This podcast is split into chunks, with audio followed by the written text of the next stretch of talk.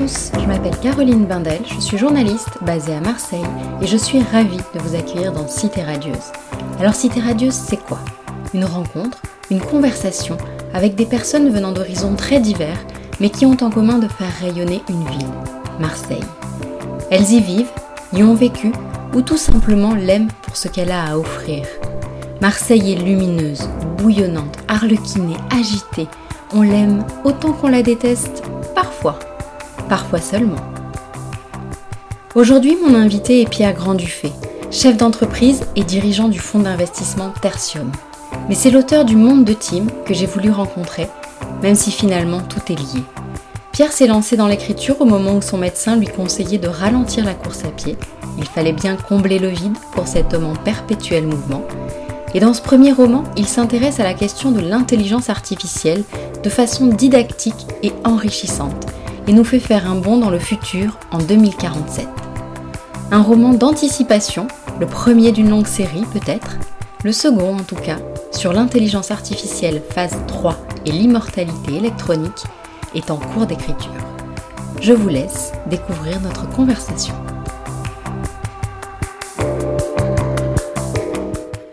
Pierre, bonjour. Bonjour.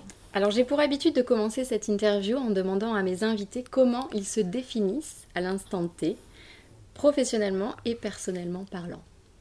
Wow. Eh ben, moi je suis un chef d'entreprise euh, qui a eu envie d'écrire un, un, livre, donc je suis à 95% de mon temps chef d'entreprise et 5% un primo-romancier.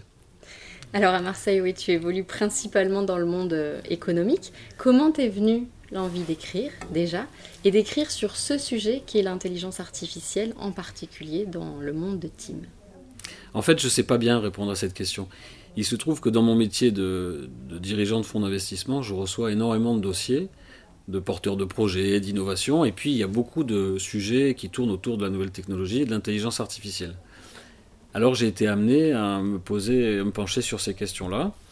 Euh, un jour, je me suis dit, tiens, c'est quand même très très intéressant personne ne sait vraiment ce que c'est l'intelligence artificielle, donc je vais écrire un, essai sur l'intelligence artificielle euh, et son évolution. Et puis je suis parti sur un essai, puis ça avait vite bifurqué vers un roman, et donc j'ai fait un roman là-dessus. Voilà.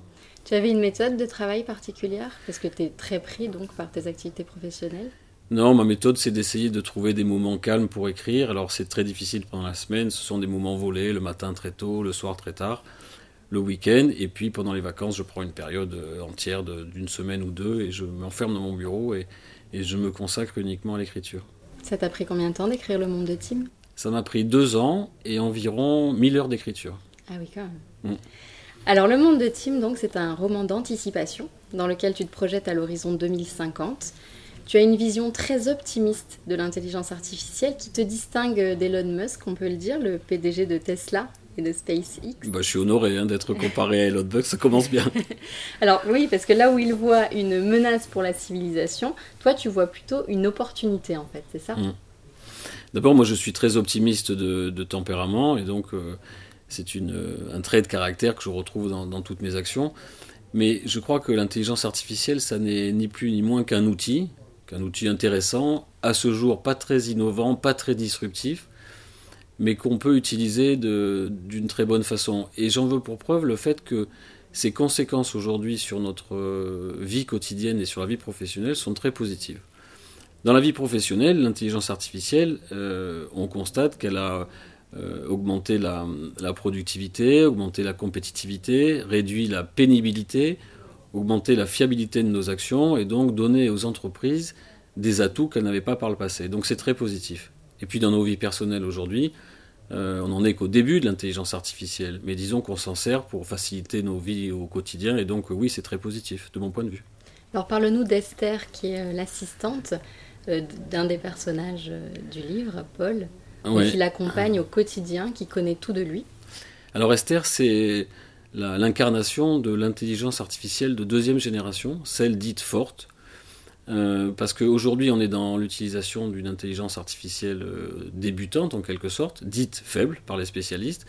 Faible parce qu'elle est enfermée dans un processus euh, algorithmique qui fait qu'elle n'a pas de capacité de décision autonome. C'est-à-dire qu'elle est enfermée dans un système qui lui permet de puiser dans les données qu'on lui a apportées et qu'elle mouline à travers un algorithme extrêmement puissant qui lui donne la capacité de faire des réponses, mais des réponses qu'elle ne peut pas inventer. Et donc, euh, moi, je parle de l'intelligence artificielle de la génération suivante, celle qui aura une autonomie de décision. Et pour euh, comparer les deux, en fait, on dit que la seconde, l'intelligence artificielle forte, elle est capable de traiter l'ambiguïté, de, comprendre le contexte. C'est-à-dire que si on prend un exemple, qui n'est pas de moi, mais je le trouve très parlant, si je te dis Jean Barrière, qu'est-ce que tu comprends, Jean Barrière? Tu comprends Monsieur Jean Barrière?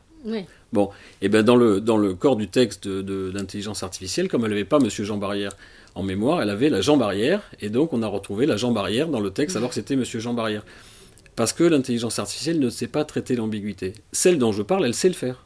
Donc elle sait euh, euh, analyser les situations et prendre des décisions ou émettre des suggestions en fonction de, euh, d'un contexte qu'elle aura utilisé. Et c'est le cas d'Esther. Donc Esther pilote la vie de la, famille adoptive de Tim, et donc euh, elle s'occupe de tout pour eux.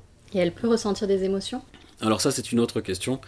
L'émotion c'est la vraie révolution dans l'intelligence artificielle, et la question, c'est de savoir si elle ressent des émotions ou si elle fait état d'émotions qu'elle a euh, préalablement enregistrées. Mais ça, je ne vais pas dévoiler les secrets puisque c'est expliqué très, très longuement, très précisément dans mon livre à travers la discussion de cet enfant Tim et de l'intelligence artificielle.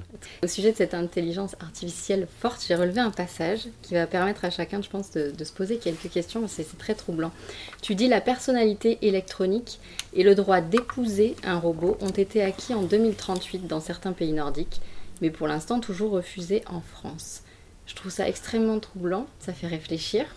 Euh, ça fait évidemment penser, tu vas encore aimer la comparaison, mais euh, à George Orwell, son ouvrage 1984, euh, et ce qu'il disait Les meilleurs livres sont ceux qui racontent ce que l'on sait déjà. Moi, j'aimerais revenir là-dessus parce que le droit d'épouser un robot, ça décontenance un peu quand même. Oui, alors il se trouve que moi, j'ai imaginé ça en 2035 ou 2038, mais c'est en train d'arriver puisqu'il y a déjà un pays qui propose euh, la possibilité de, signer un contrat d'union avec un hologramme. Et en fait, euh, on se rend compte que quand l'intelligence artificielle est incarnée dans un, dans un robot qui est extrêmement bien fait, par exemple quand on regarde le robot d'Arabie Saoudite euh, Sophia, elle a toute l'apparence d'une femme, on se dit que finalement on n'est pas très loin de pouvoir avoir une relation quotidienne avec un personnage qui est complètement inventé, doté d'un algorithme, avec une capacité de, comprendre euh, nos émotions. Et donc euh, oui, c'est possible. Et je crois que, heureusement ou malheureusement, c'est un autre sujet, mais ça arrivera. Ça arrivera. Sophia, dont tu parles, qui a obtenu la, nationalité, c'est ça, et qui semblerait avoir plus de droits que les femmes dans ce pays-là? Ben, elle a créé toute une polémique parce que Sophia, c'est un, robot euh, en Arabie Saoudite et euh, quand elle a été présentée, elle n'était pas voilée. Alors toute la population des femmes d'Arabie Saoudite ont dit non, on n'est pas d'accord. Nous, on doit être voilés, le robot aussi. Mais Sophia aujourd'hui, c'est un des, exemplaires des robots les plus, euh, les plus développés, mais elle a encore beaucoup de limites, elle fait encore beaucoup de confusion, et elle a justement pas cette capacité de traiter l'ambiguïté, de comprendre les, contextes. Donc quelquefois, on voit quand on lui pose une question, elle répond encore à côté. Donc euh, on est au balbutiement de cette technologie qui, qui va arriver incontestablement. Ce qu'on voit aujourd'hui euh, qui fonctionne, c'est euh, par exemple les, robots de surveillance. Alors là, il y a eu un incident dans un, centre commercial américain, parce qu'il y a un robot de surveillance qui a attaqué une poussette et un enfant parce qu'il l'a confondu avec un chien qui aboyait. Alors ça s'est pas mal terminé, c'est pour ça que sinon j'en parlerai pas. Mais c'est donc des tests euh, qui, essayent de, conférer une autonomie de décision à des machines. Et puis là, ils sont en train de travailler sur des prototypes de robots militaires qui auraient l'autonomie de la, prise de décision du tir. Enfin, ça va très loin tout ça. Hein. Ça va très loin. Et d'où l'urgence, l'urgence de, réglementer et d'encadrer tout ça dans des, règles extrêmement strictes. Alors on sent aussi tout au long de, ce roman ton expertise et ta vision de l'économie. Et il est question du RIC, le référendum d'initiative citoyenne revendiqué par les Gilets jaunes actuellement donc c'était bien avant qu'il en soit question dans l'actualité. Alors tu dis la consultation des citoyens par voie électronique est obligatoire pour tous les grands projets d'urbanisme, d'équipement et d'aménagement, donc on est toujours en 2047. Donc pour toi un projet souhaitable pour le pays, nécessaire? Alors le RIC sous la forme qui est proposée, non, c'est pas du tout un, bon projet de mon point de vue. En revanche, je pense que les grandes questions, euh, les grands investissements, les grandes infrastructures, les grandes décisions, elles doivent être partagées plus largement. Et donc oui, je pense que compte tenu du fait qu'aujourd'hui on a à disposition des technologies de communication extrêmement euh, faciles, extrêmement rapides, on doit pouvoir consulter l'essentiel de la population sur les très grands projets. Donc tu fais passer peut-être quelques idées. Les questions euh, d'Emmanuel Macron dont tu parles, président élu euh, en 2017. Est-ce qu'il a lu ton ouvrage? Est-ce que tu, sais? Je ne sais pas, je lui ai envoyé, il m'a répondu un petit mot en me disant merci beaucoup. Je ne sais pas s'il a pris le temps de le lire. Ce que je voulais dire, c'est que euh, tout simplement, il y a des nécessités de réforme très importantes dans le pays, il faut les faire. Et je dis dans mon livre qui est sorti en septembre qu'il va faire face à des, à des résistances extrêmement fortes et qu'il faudra qu'il les gère s'il veut continuer à réformer. Et la révolte est là. Et la révolte est là. En tout cas, ce livre donne à continuer à ouvrir nos esprits et prendre conscience. Il est didactique, donc je le conseille vivement à tous. Revenons à Marseille, qui est aussi un personnage de, ce, roman. Marseille, tu y es né, tu y vis, tu y travailles. C'était impossible pour toi qu'elle ne figure pas dans ce roman? Euh, c'est une bonne question. Je sais pas. Le, second roman que je suis en train d'écrire, se passe aux États-Unis, dans un autre contexte. Mais pour le premier, je, je, voulais parler de Marseille et de cette ville qui a, un, qui a un destin, une histoire extraordinaire. Et surtout, ce que je voulais dire, c'est que Marseille a été le centre du monde euh, à l'époque du commerce euh, maritime avec les colonies. Euh, et je crois qu'on a une opportunité pour reprendre un leadership mondial dans le domaine des data, parce qu'on est dans une position géographique qui fait que les câbles de transport des données numériques d'Asie, d'Orient, et à destination d'Europe et d'Afrique se retrouvent à Marseille. Et donc on a une chance extraordinaire. Et il faut investir absolument sur ces technologies-là, parce qu'on a une opportunité historique, il ne faut pas la rater. Et donc je voulais raconter que justement, on ne l'avait pas raté et comme on est en 2047, on avait beaucoup investi dans ces domaines-là et Marseille était devenue une capitale technologique mondiale. Est-ce que l'enfance de Paul ressemble à la tienne? Ah, pas du tout.